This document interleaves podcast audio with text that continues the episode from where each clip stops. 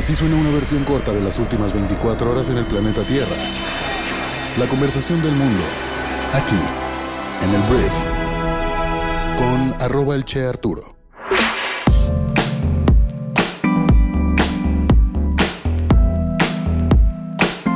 Muy buenos días, bienvenidos, bienvenidas a esto que es el brief para este jueves 29 de febrero.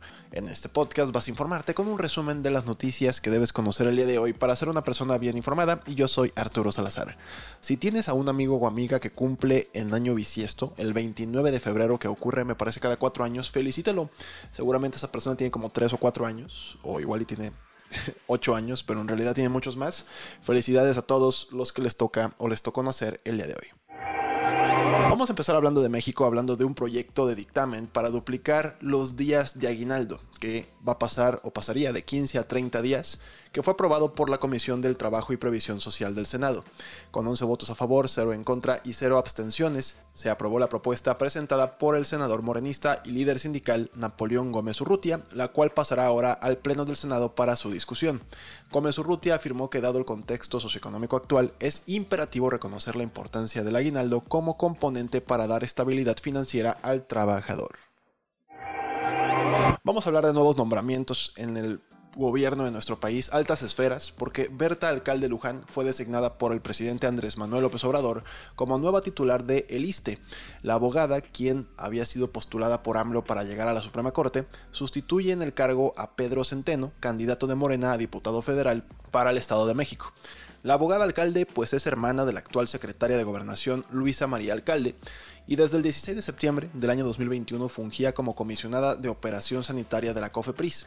En este organismo dirigió la inspección y vigilancia de hospitales, medicamentos e insumos médicos y bueno, ahora es la nueva directora del ISTE. Hablando de la política exterior mexicana, el día de ayer el presidente Andrés Manuel López Obrador dijo que si no hay un trato respetuoso de Estados Unidos y Canadá, no participará en la cumbre de líderes de América del Norte a realizarse en abril en Quebec. Y aquí AMLO principalmente habla y acusa a los gobiernos de otros países de que sus adversarios están haciendo campañas sucias en estos dos países con el fin de influir durante la temporada electoral. Y ante todo esto, AMLO pidió a Joe Biden y a Justin Trudeau entender que hay un grupo opositor en México que busca regresar al poder y los invitó a abstenerse de ayudar a la mafia del poder económico y político. El presidente agregó que pese a todo existe buena relación con los mandatarios de Canadá y Estados Unidos, sin embargo reconoció que hay mucho acecho en su contra por la temporada electoral. Y con esto AMLO amenaza con no ir a la cumbre de los tres amigos, normalmente llamada así, serían dos amigos si deciden no ir. Hablemos de las noticias más importantes del resto del mundo y voy a hablar de Ursula von der Leyen, presidenta de la Comisión Europea, que ayer dijo que la Unión Europea debería utilizar las ganancias inesperadas de los activos del Banco Central ruso en cuentas occidentales para adquirir armas para Ucrania. Esta es la primera vez que la Unión Europea vincula el uso de activos rusos congelados para armar a Ucrania. Más de 200 mil millones de euros, unos 216 mil millones de dólares de activos rusos están congelados en el bloque. Estados Unidos quiere que Europa confisque los activos rusos pero los países de la Unión Europea se muestran reacios debido a la preocupación por represalias rusas, especialmente posibles ataques cibernéticos. El plan debe ser acordado por unanimidad por los 27 Estados miembros. Hablemos de Apple en una noticia que no alcanzó a salir ayer aquí en el programa porque al parecer abandonó su intento de construir un carro eléctrico, según informes generalizados. El proyecto, que es uno de los más pues quijotescos del gigante tecnológico, llevaba una década en marcha y recibió miles de millones de dólares en inversiones. Sin embargo, se pensaba que faltaban años para tener un vehículo totalmente autónomo disponible comercialmente. Los inversionistas y también Elon Musk aplaudieron la noticia y se dice que el equipo que estaba en el tema del carro ahora va totalmente a enfocarse a la inteligencia artificial generativa. Alexei Navalny, el líder de la oposición más destacado de Rusia que murió en una colonia penal el 16 de febrero, será enterrado en Moscú el viernes según su equipo.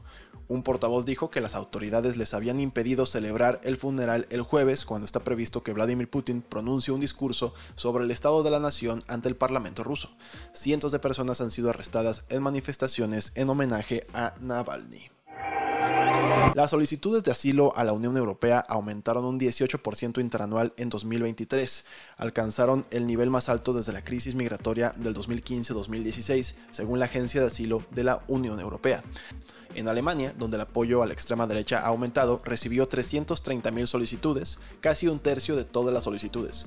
Los sirios y afganos fueron los que presentaron la mayor cantidad de solicitudes, mientras que el número de palestinos que buscaban refugio alcanzó un nivel récord, pues por obvias razones. Country Garden, un asediado promotor inmobiliario chino, se enfrenta a la liquidación después de que la empresa recibió una petición de liquidación. Un acreedor presentó la petición en Hong Kong por el impago de un préstamo por un valor de 200 millones de dólares. Una audiencia judicial se llevará a cabo el 17 de mayo. Country Garden, que incumplió sus obligaciones en dólares en octubre, es una de las varias empresas inmobiliarias chinas en una crisis fuertísima. La tasa de fertilidad de Corea del Sur, que ya es una de las más bajas del mundo, cayó a un mínimo histórico de solo 0.72 en 2023. Eso está muy por debajo de la tasa de reemplazo de 2.1, en la que la población no migrante de un país se mantiene estable. Las tasas de fertilidad han caído en todo el este de Asia, pero los problemas demográficos de Corea del Sur son particularmente agudos. El alto costo de criar a un hijo y la antipatía hacia el matrimonio se encuentran entre las razones de la disminución de las tasas de fertilidad en toda Asia. Los precios de Bitcoin subieron a su nivel más alto en más de dos años, mientras los inversionistas institucionales continuaban invirtiendo dinero en los fondos cotizados en bolsa recientemente aprobados. Casi 7 mil millones de dólares han ingresado a los ETF de Bitcoin desde su aprobación en enero. En abril, los incentivos puestos a disposición de los criptomineros que verifiquen las transacciones de bitcoins se reducirán a la mitad. La esperada reducción de la oferta también está haciendo subir los precios. Vamos a hablar de Red Bull porque la Fórmula 1 ya vuelve este fin de semana. Después de 19 días de investigación, Christian Horner, jefe de Red Bull, fue absuelto de cualquier acusación sobre conductas inapropiadas. Mientras el mandamás viajaba hacia el circuito de Bahrein en un avión privado para estar presente en la primera carrera del calendario 2024, desde las oficinas del equipo de las bebidas energéticas dieron la resolución del caso y el comunicado dice básicamente esto. La investigación independiente sobre la acusación hecha contra el señor Horner está completa y Red Bull puede confirmar que la queja ha sido desestimada. El demandante tiene el derecho de apelación. Red Bull seguirá esforzándose por cumplir con los más altos estándares en el lugar del trabajo, se puede leer en el comunicado. Si no sabes de qué se trata esto, el pasado 5 de febrero una empleada acusó a Horner de actitudes inadecuadas, las cuales siguen sin puntualizarse y un par de días después ambas partes se reunieron con un abogado externo del equipo. Muchísimas gracias por estar aquí. Esta fue la conversación del mundo para este jueves. Espero que te genere mucho valor, grandes conversaciones. También gracias por compartir este podcast con tus amigos y familiares.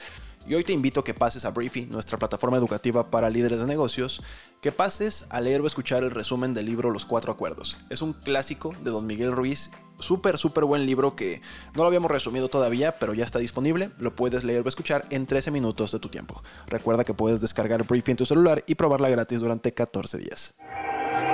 Gracias una vez más por estar aquí y nos escuchamos mañana viernes en la próxima edición de esto que es el brief. Yo soy Arturo. Adiós.